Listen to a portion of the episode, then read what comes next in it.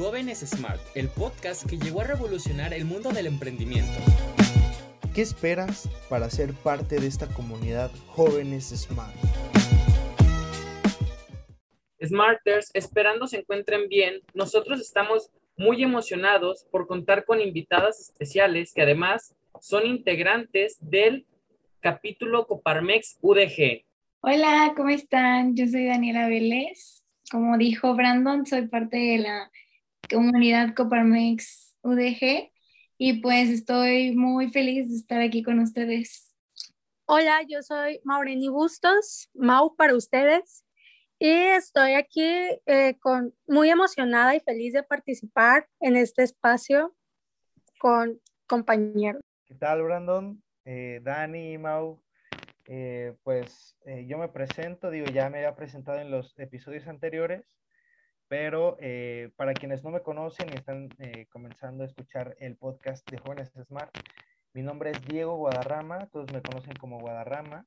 Estoy estudiando economía, voy en el séptimo semestre y eh, yo les hablaré sobre eh, la variante del coronavirus Omicron. Bueno, como ya lo mencionaste también en anteriores episodios, este, ya nos, hemos presentado, pero bueno, para los que nos están escuchando por primera vez, yo soy Brandon Rodríguez, estoy estudiando actualmente quinto semestre de la preparatoria, también aquí en, Guadalajara, y pues estoy muy emocionado de ver cómo la tecnología nos ha acercado a diferentes lugares y como lo mencionas, podemos tener contacto con diferentes personas en diferentes estados de la República o, por qué no, a veces hasta en diferentes países.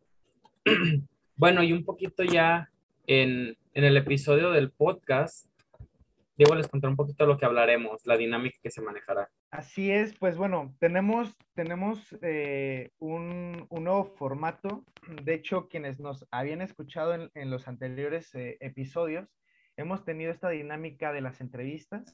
Ahora lo vamos a cambiar, vamos a hacer una dinámica en donde vamos a reflexionar una frase que Brandon por ahí, eh, pues tú la tienes preparada, Brandon.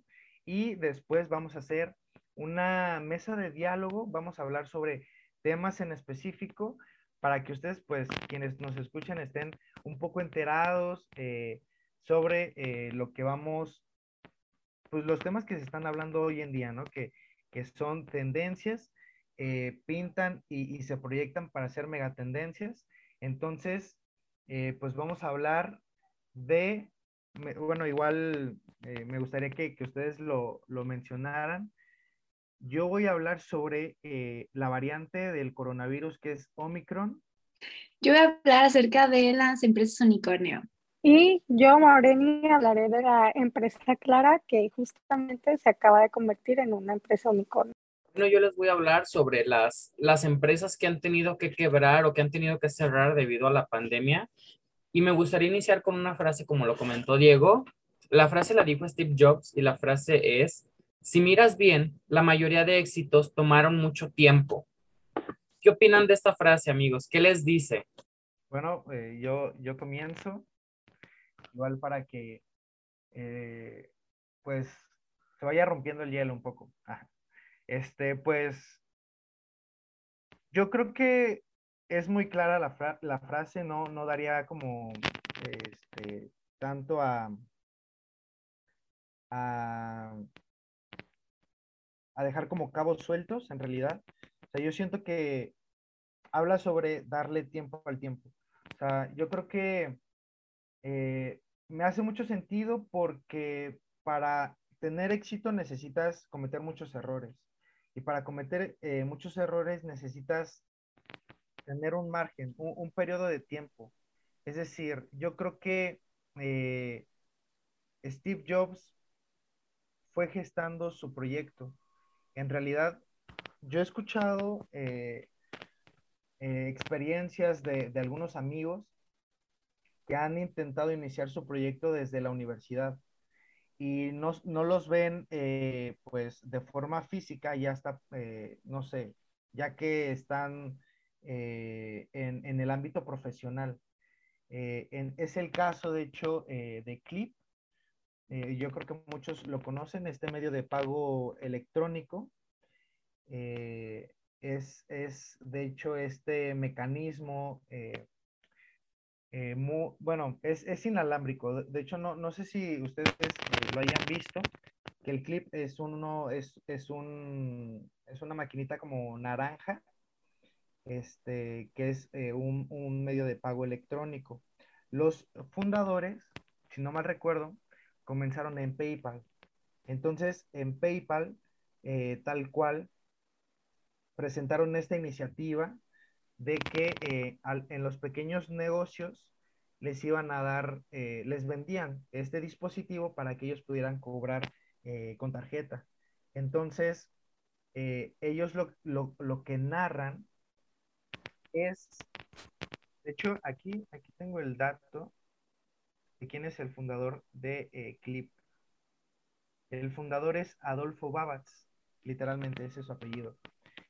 Entonces, este, eh, lo que ellos eh, platican, lo que ellos narran, es que presentaron a los directores de PayPal este mecanismo. Sin embargo, pues se los echaron atrás porque, eh, no sé, eran de mente cerrada. Entonces, a medida que en el mercado americano se presentaron, pues, innovaciones en este sentido, ya fue cuando vieron un área de oportunidad y se separaron de PayPal y eh, comenzaron con Clip. Entonces abrieron su nuevo negocio, abrieron su nueva eh, pues startup en este caso. Entonces, eso llevó tiempo y yo creo que ese es el punto clave, ¿no? O sea, yo creo que a pesar de que las personas te digan, oye, ¿sabes qué? Eh, tu innovación no me, no me está sirviendo en este momento, pues es, seguir, ¿no? A pesar de todo eso, y yo creo que pues es simplemente darle tiempo al tiempo y no ser tan desesperados y darle, o sea, creer en tu, en tu emprendimiento, yo creo que es eso. Sí, estoy de acuerdo contigo, Diego, y creo que también algo que a nosotros como emprendedores nos da miedo es fracasar y no pensar en otros nuevos negocios si fracasa el que tenemos en mente, porque a veces la idea y a, y a fuerzas queremos que sea esa idea y si no funciona, pues ya, va con todo. Y no es intentarlo y si no, si no sale, pues otra cosa y lo que sigue y, a ver qué, qué es lo que sale. Sí, de hecho yo creo que aparte la frase está hecha más que nada para motivar, ¿no? a esos emprendedores que realmente están desesperados o apurados porque tengan ganancias en el primer año, que la verdad la mayoría de los emprendedores no lo tienen. Em, y pues es cuestión de tiempo, es cuestión de práctica y conforme va, conforme va pasando el tiempo, ellos van a ir viendo que van creciendo poco a poco y van a ir aprendiendo de todos los errores que se vean cometiendo, ¿no? Y creo que más que nada esa, esa frase es para motivar y como para decirles, ¿saben qué? E, esto es normal que pase. ¿Qué dicen? Como, como lo comenta Dani y Maureni, y bueno, voy a retomar un poquito lo que hemos hablado con los invitados que hemos tenido anteriormente.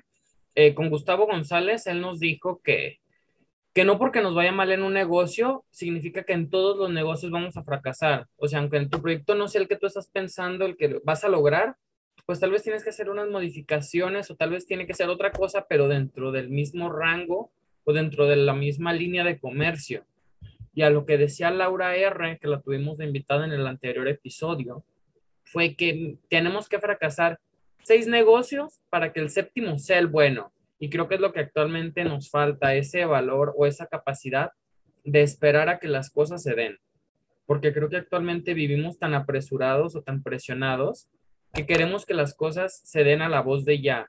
O sea, trabajamos un proyecto y queremos que todo esté al instante. Por decir, hay, hay una palabra que he escuchado de, de varios amigos, de varias amigas, que dicen que es, yo creo que la capacidad de resiliencia que tiene una empresa. Es decir, eh, ok, pues si ya te fue mal, necesitas trabajar con ese fracaso, aceptarlo, procesarlo y no solo, o sea, no quedarte en ese bache, ¿no? sino avanzar al final de cuentas. O sea, para, para ser un experto necesitas echar a perder. Y es eso. Entonces, me gusta la frase, es de Steve Jobs. Sí, y de hecho siento que por eso mucha gente no se anima a ser emprendedor, más que nada por el miedo a fracaso o porque realmente no, no se considera capaz de, de, durar todo ese tiempo, ¿no? Todo el transcurso que se lleva. Y, y bueno, pensando o metiéndome en estos, en estas ideas, eh, ¿ustedes por qué, o sea, por qué se atreven a esto, ¿no? A estar en este ambiente emprendedor, más que nada, por esos, mm, no como otros tipos de personas que piensan en los riesgos, más que nada. Pues mira, hablando un poquito a título personal, creo que yo decidí emprender uh, porque para lograr o para poder llegar a la manera de vida en la que quisiera poder tener en un futuro, yo dije, bueno, creo que creo que la manera correcta en la que puedo lograr mis objetivos es poniendo yo mi propio negocio. Pero cabe mencionar que al poner tu propio negocio inviertes algo muchísimo más valioso que el dinero y es tiempo y la gente no está dispuesta a invertir tiempo. Y creo que mis compañeros emprendedores no me dejarán mentir que claro, te desilusionas horrible cuando tú inviertes dinero y ves que no lo recuperas y tienes el dinero sin moverse porque es dinero que tienes invertido y al fin de cuentas sabes que lo vas a recuperar, pero no sabes el cuándo. O sea, tienes que mantener tu negocio en una estabilidad y creo que el reto más fuerte que tuvimos nosotros los emprendedores, hablando como comunidad, fue la pandemia, porque creo que nos marcó como una distancia de vendes a te esperas y vendes conforme vayan saliendo los productos. Porque, por ejemplo, el sector en el que yo me manejaba de joyería es el sector de lujo, por así llamarlo. No es de necesidad básica y la gente pues prefería comprar comida a comprar una pieza de joyería.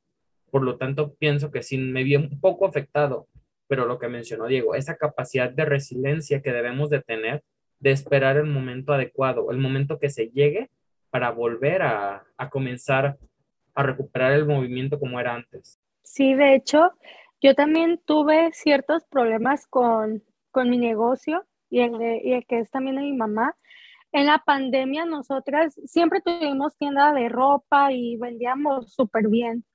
Y pues nadie, por vanidad, nadie ya compraba ropa porque necesitaban comprar lo que era lo súper básico y nadie iba a las tiendas. Y algo que también de emprender es innovar, es ir con, con el tiempo, las necesidades que, la, que las épocas tienen. Por ejemplo, ahora todo es en línea. Nosotros lo que hicimos es, pues, vender en línea. Si este, comenzamos con la venta en línea, publicar, a meternos a ver cómo era la tecnología, porque ni yo ni mi mamá sabíamos, bueno, a mí me X interesaba la tecnología y poco a poco le fuimos agarrando cariño, poco a poco fuimos viendo los resultados que era innovar y aprender de las épocas y de los tiempos nuevos que ahora pues que fueron la pandemia que vino para cambiarnos todos nuestros hábitos. Exacto, de hecho, pues sí, considero que la tecnología pues ya ahorita es eh, indispensable. De hecho, a mí me ha pasado de que eh, cuando se va la luz, o sea, estoy vuelto loco porque digo, es que necesito eh, ver mis correos, necesito estar en el WhatsApp, no tanto por una adicción, a, las redes sociales, sino para pues estar informado, ¿no? Como por ejemplo, o sea, si mandan un mensaje del trabajo, si mandan un mensaje de la universidad, mis profesores, mis compañeros, que las tareas hay que subirlas a, pues, al internet. O sea, ya literalmente yo creo que eh, el internet pues es ese, ese hilo que ya nos está conectando a todas las personas y ya es un espacio que difícilmente se va a ir y yo creo que ya estamos eh, muy, muy, eh, ¿cómo se puede decir? Pues muy integrados en, este, en esta nueva realidad. Entonces, eh, pues yo, o sea, respecto a tu pregunta, Dani, yo estoy en este contexto, en este, tratando de ser parte de este ecosistema emprendedor, sobre todo porque a mí me motivan cuestiones más, ¿cómo se puede decir? Intangibles, pero que al mismo tiempo eh, trato de, llevar a cabo, ¿no? Como el, mi, principal motivante yo creo que es eh, el de ser un creador. O sea, a mí me hace mucho sentido una palabra, un concepto que se llama playmaker, que, o sea, yo quiero ser un playmaker, quiero eh, divertirme y al mismo tiempo que me vaya bien y, y ser un creador en ese sentido, ¿no? Es decir, eh, yo comencé con un emprendimiento que se llama Revista Portales. tuve la oportunidad de estar en un campamento que, en un campamento que se llama Posible.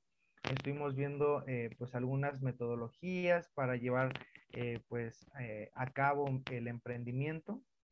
Este, la idea era pues aportarle valor a las personas a través de algunos artículos, a través de contenido, ser también una, una plataforma, un aparador electrónico en donde varias marcas se pudieran publicitar Incluso eh, estábamos eh, pensando en algunos paquetes eh, publicitarios para esas marcas, llamar la atención de personas que estuvieran interesadas en, un concepto más de, lifestyle, es decir, que estuvieran interesadas, por ejemplo, en el concepto de wellness, no sé si lo han escuchado antes, personas que están preocupadas por un, un estilo de vida, es decir, que buscan salud, y salud eh, desde el ejercicio, salud desde el bienestar interior, eh, salud desde el sentido eh, de la educación, por ejemplo. Entonces, era más cultural, ¿no? Entonces, yo creo que a mí me llama la atención, yo quiero ser un emprendedor en el sentido, en ese sentido, de ser un creador y no ser un, un consumidor más, ¿sabes? Entonces, claro que me han inspirado más, en este caso, en el emprendimiento de revista Portales, eh, más revistas. Yo soy, eh, pues sí me considero un fan de, revistas, por ejemplo, Forbes, eh, por ejemplo, Nexos, que es una de, mis revistas favoritas. National Geographic, a mí me gustaban de niño, pues esas revistas. Entonces, este, yo siento que en ese sentido a mí me gusta leer artículos muy interesantes. Entonces, por eso es eh, a lo que me dirigí. También estuve ahí intentando un, un proyecto de, de, ejercicio, de entrenamiento, programas de entrenamiento, pero pues ese es mi motivante, ser un playmaker, ser un creador y pues eh, tener un beneficio de eso. Al final de cuentas, eh, es, eso, es, lo que me motiva, ¿no? el ser un creador. Sí, pues como lo comenta Diego, creo que la capacidad de adaptarse a las diferentes circunstancias es lo que hace que sobresalgas de ciertas situaciones.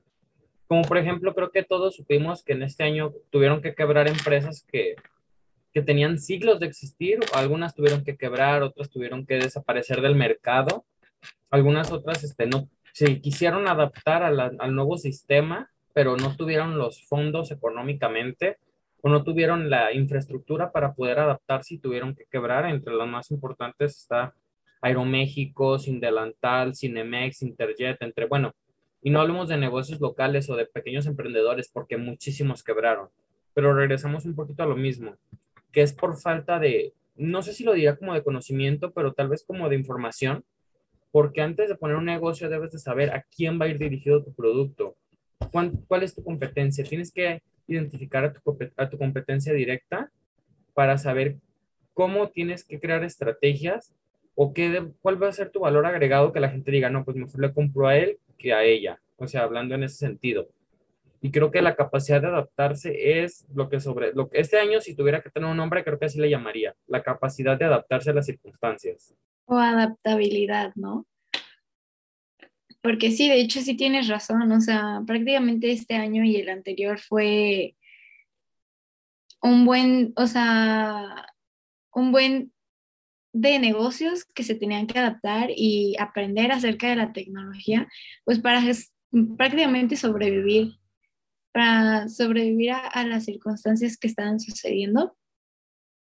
Y pues creo que estuvo muy difícil para muchos y mayormente para los que ya eran emprendedores con negocios pequeños aún, pero que eran personas mayores que aún no, que no tenían tanta capacidad, por ejemplo, como nosotros, de, de como tener la habilidad de manejar las redes sociales para poder como, no sé, como compartir lo que estaban vendiendo, ¿no? Sí, de hecho, ah, no, no, no, dale, Mau, dale.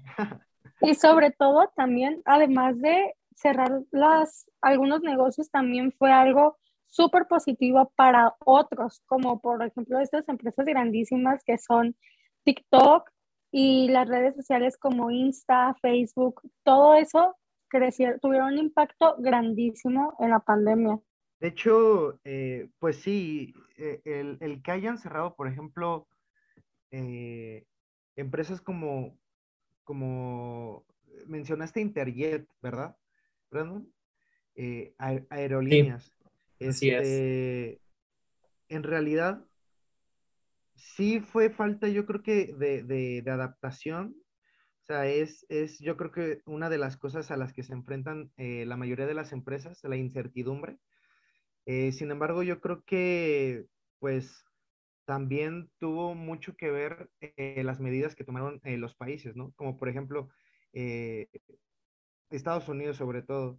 Este, o sea, siento que si nos pusiéramos a ver los números, pues la gran mayoría de los, de los viajes internacionales, pues, eh, o sea, van hacia Estados Unidos, ¿no? Y obviamente como una medida de contención, pues sí, algunas, algunos países cerraron sus fronteras. Este, yo creo que en ese sentido, o sea, difícilmente una empresa como por ejemplo, eh, pues, eh, Interjet, yo creo que Volaris también tuvo ese problema, este, Aeroméxico, por ejemplo, yo creo que lejos de adaptarse, eh, sufrieron sobre todo por, por esas medidas de contención, de cierre de fronteras, de que, ok, está pasando una pandemia, no podemos dejar pasar a gente que, por ejemplo, viene, eh, no sé, de, de, Sudáfrica o que viene de China, ¿no? Que ahí fue donde se originó todo. O sea, obviamente eh, escuchas por parte de la Organización Mundial de la Salud de que, oye, está empezando una pandemia que se originó en China, pues, obviamente es, es, algo lógico cerrar fronteras y, y, hacer este, pruebas, ¿no? Para ver si, si no traían pues ese, esa, eh, pues ese virus, ¿no? A, Estados Unidos. Yo creo que difícilmente una aerolínea se podía enfrentar a eso, se podía adaptar. Yo creo que más bien eh, tuvieron que recibir apoyo del gobierno. De hecho, esas fueron algunas de las medidas que se tomaron. Este, bajar los impuestos porque, o sea, lejos de, de, tener ingreso las aerolíneas, pues tuvieron que, que resistir con, con, a lo mejor eh, apalancamientos, tuvieron que, enfrentarse a, a, esta realidad a través de, de préstamos, en realidad. Entonces, eh, por ejemplo, el caso, habías, no sé si mencionaste el caso de Best Buy aquí en México. O sea, sí, yo creo que la pandemia fue la gota que derramó el vaso. En ese sentido, este, yo creo que Best Buy en México no, no, no funcionó porque yo, bueno, yo he conocido eh, eh, amigos, este, maestros también que platicaban que en realidad, por ejemplo, si tú querías comprar unos audífonos o si querías comprar algún, eh, no sé, celular, por ejemplo, bocina, laptop, pues ibas primero a calarla a Best Buy y después la comprabas en Amazon, ¿no? Por ejemplo, porque salía más barata. Entonces, este, pues nada se compraba en Best Buy. E, esa era una realidad totalmente distinta y ahí sí yo creo que entraría como el contexto, ¿no? O sea, primero estudias tu mercado. En México difícilmente una eh, tienda, una marca como Best Buy, pues iba a sobrevivir por eso, ¿no?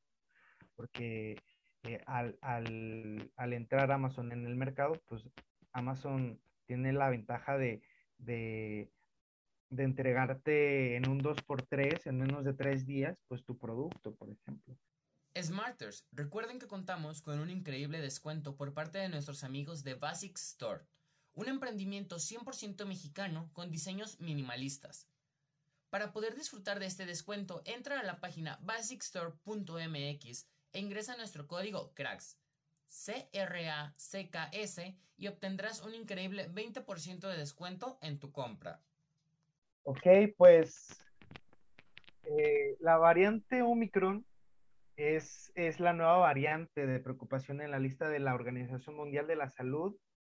Eh, ahí tengo algunos datos muy, muy someros que igual eh, podrían escuchar eh, interesantes, como que la nueva variante Omicron pues fue detectada el 24 de noviembre, digo, no, no hace mucho, a finales de, del mes pasado, entonces este, fue identificada en Sudáfrica y ya hay casos, ya hay presentados casos en Australia, Alemania, Israel, Hong Kong, Reino Unido. Sin embargo, no, no es tan, tan letal como pues el COVID-19. que ha cobrado muchísimas vidas, pero está catalogada como una variante de preocupación por la Organización Mundial de la Salud porque es muy virulenta. Es decir, eh, eh, si no mal eh, recuerdo por lo que investigué, es que tiene alrededor de 50 mutaciones. Es, es, en realidad pues algo alarmante por eso y, y aparte porque es muy contagiosa.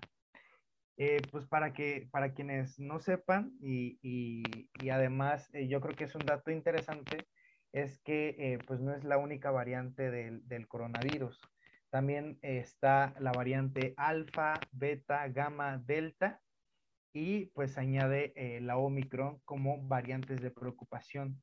Entonces, este, pues sí, es una variante que se transmite con mucha, muchísima facilidad y eh, pues bueno, de los casos que se han presentado no, no han requerido hospitalización y em, pues los países que ya tomaron medidas para eh, pues retener o más bien presentaron medidas en contra de, esta propagación del virus, pues es Estados Unidos, Israel, Canadá, Japón y Reino Unido.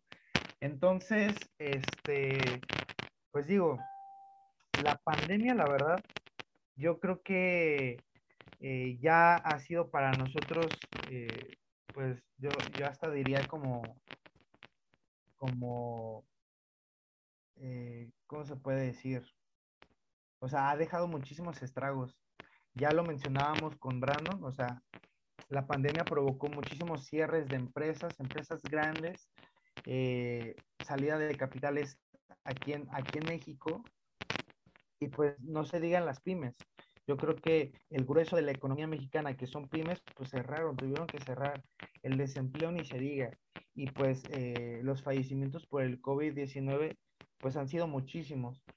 Que la pandemia eh, dio aceleramiento a cuestiones de, la adopción, por ejemplo, del Internet en México, de eh, pues todo este tema de la tecnología, pero siento que en el sentido económico, que es el propósito de este, de, del traer a, la mesa el tema de, la variante Omicron, o sea, siento que nosotros ya nos sentíamos eh, fuera de la pandemia y ahora viene esta eh, variante del coronavirus, esta, esta variante de, del COVID, que pues nos vuelve a poner como contra la espada y la pared, ¿no? O sea, siento que tenemos que hacer algo para, para detener esta nueva variante que no se vuelva a ser otra pandemia, ¿no? Otra pandemia que, que dure dos años, tres años. No sé, ustedes qué, qué piensan, Dani, Mau, Brandon. Bueno, una de las soluciones que ahorita tengo entendido que están es que ya están aplicando la tercera dosis de, de las vacunas. Por ejemplo, mis abuelitos ya van por la tercera de AstraZeneca y pues eso es una buena oportunidad como de no preocuparnos tanto por, por las nuevas variantes. Sí, creo que igual como tú dices, Diego, que puede que amenace todavía el siguiente año para los emprendedores o los que son dueños ahorita de negocios o incluso de las empresas grandes. Creo que bueno, o espero que la tecnología ya esté un poco, o más que nada la ciencia ya esté un poco avanzada para poder calmar esto. Y más que nada también nosotros que estemos conscientes, ¿no? O sea, sabemos que vivimos en este país y sabemos que si dejamos que, que otra vez este, se vuelva a propagar el virus, eh, pues nos va a afectar tanto en la economía como pues en nuestra vida cotidiana. Entonces yo creo que como tal, eh, también nosotros deberíamos de ser conscientes y protegernos y tratar pues de proteger eh, a los demás, ¿no?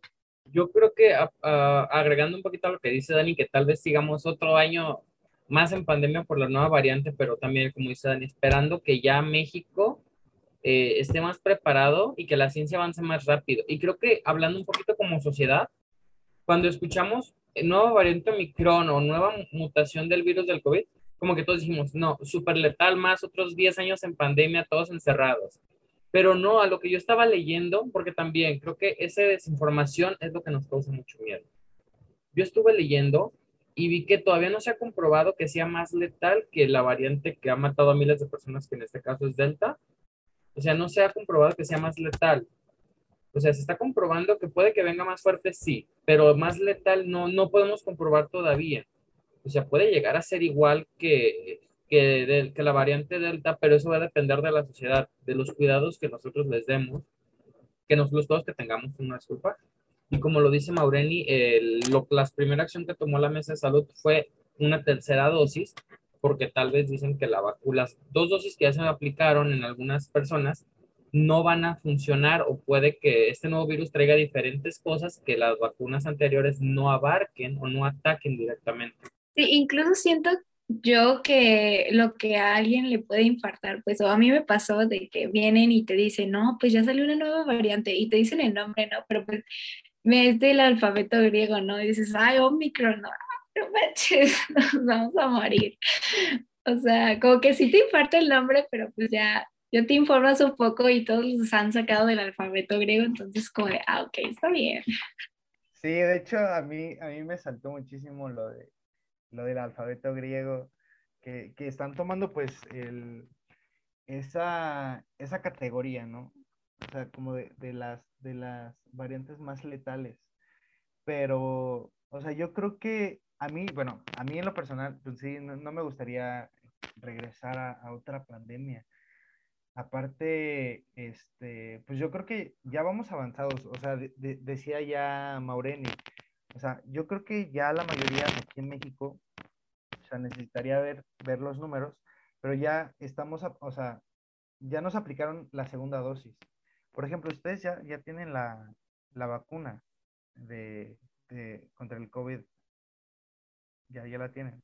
Pues algo que, pues, yo como emprendedora y algunas personas que también son emprendedores y tienen sus negocios es que dicen, ya escuchan de todas las enfermedades, de todas las variantes y no sé cómo sean, y ya les vale, porque hay una frase que cualquiera dice es que si no trabajo no como.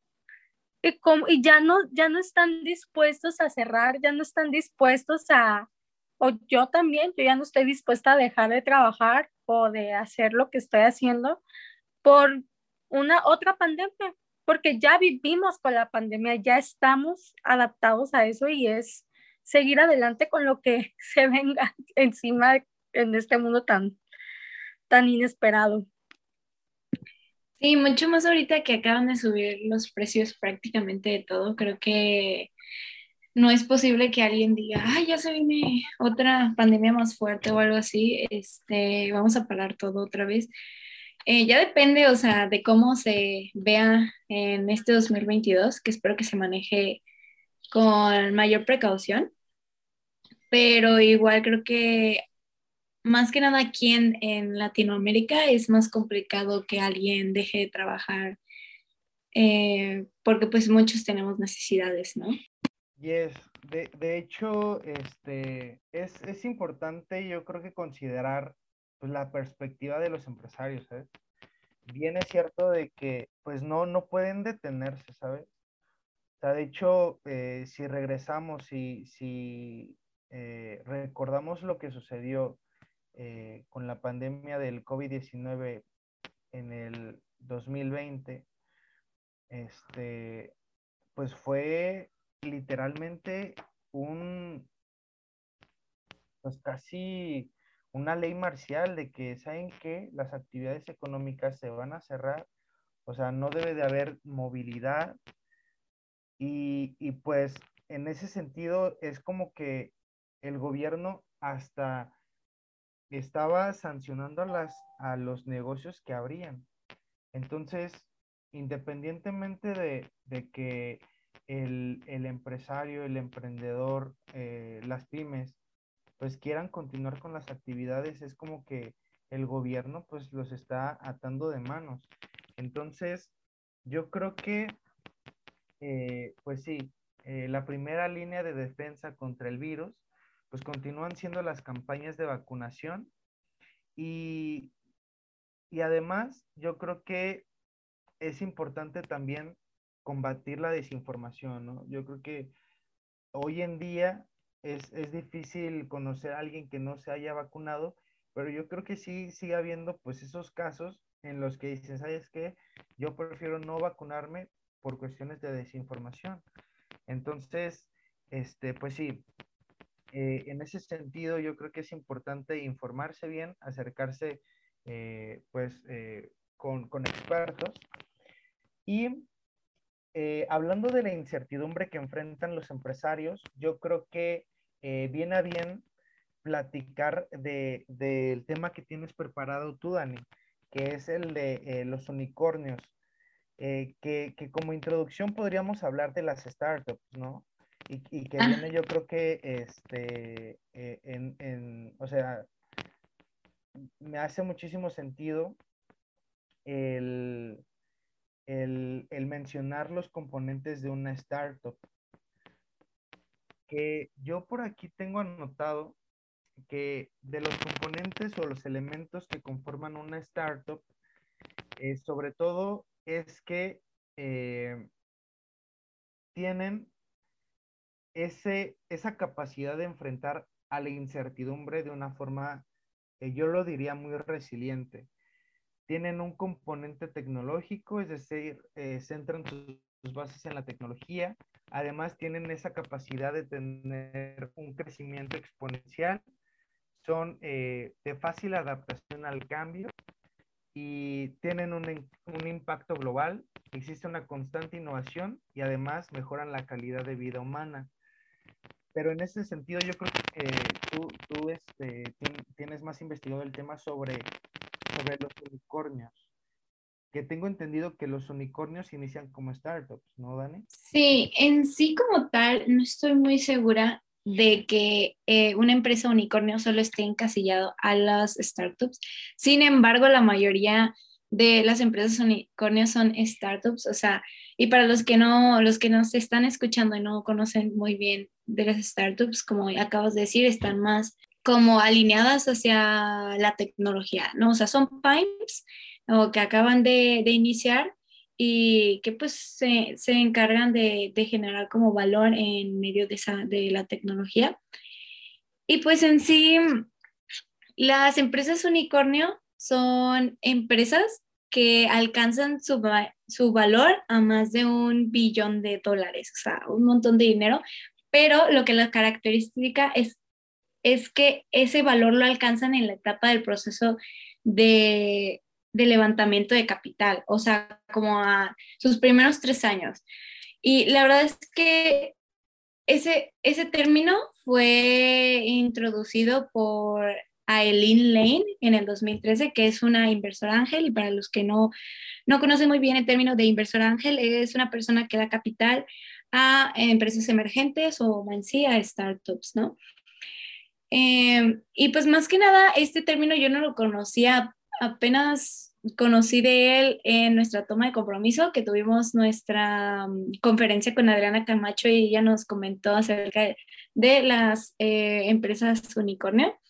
Y yo realmente cuando preguntó, ay, ¿saben qué es una empresa unicornio? Yo así como, no, la verdad es que no tengo idea. Y pues me interesó mucho uh, investigar acerca de eso. No sé, no sé si ustedes conocen alguna aquí de México. Justo, fíjate, Dani, que hace tres días estaba leyendo las noticias sobre Clara, que es una empresa de tecnología financiera, lo que nosotros llamamos fintech, y, y se acaba de convertir en la quinta empresa unicornio en México y con la de más rápido crecimiento en Latinoamérica y se me hizo súper padre. Sí, de hecho a mí se me hace muy cool que ahorita México ya eh, se esté introduciendo en eso de las empresas fintech y porque le da más oportunidad a las personas a convertirse en inversor y no solo estar, no solo empezar con el ambiente emprendedor, sino que de inversionistas, ¿no? Que como tal se relacionan entre sí, porque como emprendedor nosotros estamos buscando fondos que nos puedan ayudar a pues a, hacer crecer nuestras empresas o negocios. De hecho, eh, pues sí, Clara es, es, un, es un ejemplo, pues yo creo, muy, muy claro de, de las startups unicornio. De hecho, aquí eh, tengo también algunos datos este, de la última evaluación que tuvieron, que fue en diciembre del 2021, o sea, en este mes, que fue, eh, si, no mal, si no mal tengo el dato, la evaluación de esta empresa está en mil millones de dólares. Y sí, el, sector es, es, fintech. De hecho, eh, pues digo, para los especialistas, ahí eh, mencionan que en la etapa y capital levantado es de serie, de serie B y fueron de, de 70 millones de dólares. Pero su evaluación pues es de mil millones de dólares. No, y está este súper padre porque aparte de México ya se está ampliando a Brasil. Desde que la dijeron que era unicornio, ya se pasó a Brasil. Y lo más interesante es que su crecimiento o cómo fue que se hizo así, fue que a una nueva ronda de financiamiento por Quout, si, así se pronuncia, que son los que están detrás de las empresas grandísimas como TikTok y Bitso. Sí, y, y, de hecho también este, parte, parte de los inversionistas, además de Quote, está Vox Group, Gangels, DST Global, General Catalyst, Monashis y tiene otros, tiene otros cinco. Entonces, pues sí es, yo creo que ha levantado muchísimo Clara y los fundadores, no sé si tengas el dato, Mao, de los fundadores, si no, este, digo, aquí, aquí los tengo, es Diego García y Jerry Jacoman. De hecho, eh, hoy en la mañana estaba leyendo sobre Clara y, mencionaban de que esta startup unicornio ahora eh, inició, inició en una carnita asada con amigos. así fue la idea que, que, comenzó. Entonces, este, literal, literal. Eh, yo creo que les podemos pasar el link de esa entrevista que le hicieron a, Diego García y a Jerry Jacoman, eh, donde ellos narran eso, de que pues inició literalmente en una reunión con amigos y este inició la idea ahí. No está súper padre el concepto porque además, o sea, ahorita lo que están buscando es el humanismo dentro de esa empresa y reclutaron al que al máster de recursos humanos que ha apoyado a FAMSA y a Citibanamex. O sea, está creciendo muchísimo. Y sobre todo ahora que, pues en realidad, Clara básicamente es una tarjeta empresarial, solución de pagos, plataforma de control de gastos, cosas así que son como más corporativas y ayudan a las empresas a, facilitar todo eso de, de, los gastos, las finanzas, la conta que a los, a los empresarios a veces les abruma tanto y pues gracias a la tecnología se facilita todo esto. Y, algo que sorprende más es que esas inversiones que se les dan a las empresas unicornio, como a Clara, eh, pues ellas no cotizan en la bolsa, o sea, no, no es necesario estar dentro de la bolsa para que lleguen a esa cantidad de dinero. Y supongo, o sea, considero que es algo que realmente sorprende porque lo que prueba que Clara y otras empresas unicornio realmente tienen un valor agregado. Sí, porque también estaba leyendo que las empresas para poder hacerse unicornios tienen que ser relativamente nuevas porque deben de, tener menos de 10 años de existir y como lo dice Dan, no deben de estar en la bolsa. O sea, sin duda creo que aspirar a la categoría unicornio es una meta que cualquier empresa quiere alcanzar y no nada más por obtener un valor, o sea, en el mercado, sino por, para poder hacer una diferencia importante en el mundo, como en su momento lo fue Uber, Airbnb, Kavak, entre muchas otras, puedo mencionar. Facebook también. De hecho, Facebook se considera una empresa súper unicornio, lo estaba leyendo. O sea, porque no es unicornio, sino súper unicornio, al, al, grado que ha tenido. De hecho, bueno, también ahí este, me robaste un comentario que iba a hacer que, que sí, de, de, hecho Clara eh, se une a, a, la lista de unicornios eh, mexicanos como Clip, como Kavak, Bitso. Hay otra que se llama Confío, Incode y Merama. Entonces, pues enhorabuena para esta fintech eh, llamada Clara y pues eh, Coparmex UDG se tiene que, que comprometer para crear una nueva, un, nuevo unicornio, ¿no? Muy de acuerdo contigo, Diego. Sí que sí. Nomás más falta la carnita asada para generar las ideas, claro. Para idear, sí, sí, sí, hay que, hay que organizarla. va a ser, va a ser el, el, el, siguiente episodio lo vamos a tener que hacer en una, en una carnita asada, en medio de una carnita asada. Uy, jalo. a ver, ¿quién, se, ¿quién sabe hacer? Brandon aquí, creo que trae la experiencia. Muy bien. Ustedes digan dónde y ahí le inventamos. va que va, pues eh, yo creo que, pues digo, los primeros pasos para crear una startup eh, unicornio, pues es considerar esos elementos que les mencionaba al inicio, que las startups están muy ligadas al componente tecnológico. El componente tecnológico a los procesos eh, y esta fácil adaptación al cambio y que se enfrenten a la incertidumbre. Entonces, yo creo que son de los elementos que yo, a mí me gustaría resaltar. No sé. Sí, otra empresa que a mí me llama muchísimo, muchísimo la atención, que es unicornio, es Rappi, porque es un claro ejemplo de adaptación, o sea, de cómo ellos poco a poco fueron creciendo tanto y ahora puedes hacer hasta el súper por Rappi y sin salir de tu casa, bien a gusto. Sí, o sea, poco a poco se fueron implementando más opciones, ¿no?